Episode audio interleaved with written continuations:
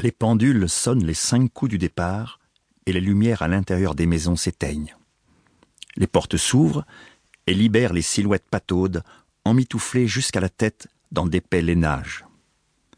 René Picard, Jeanne Fournier, Alfred Granger et Yvette Huygen s'attendent. En silence, ils échangent une poignée de mains, puis se pressent le long de la rangée de maisonnettes en briques rouges pour gagner la place du village.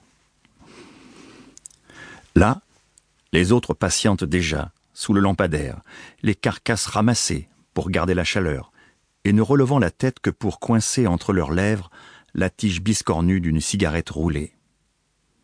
Tous sont d'équipe du matin à l'usine. À 300 mètres après la sortie du village, au bord de la grande route. Ils embauchent à 6 heures. Normalement, la règle, c'est d'y être à moins le quart. Qu'importe la règle, ils aiment prendre leur temps pour se préparer.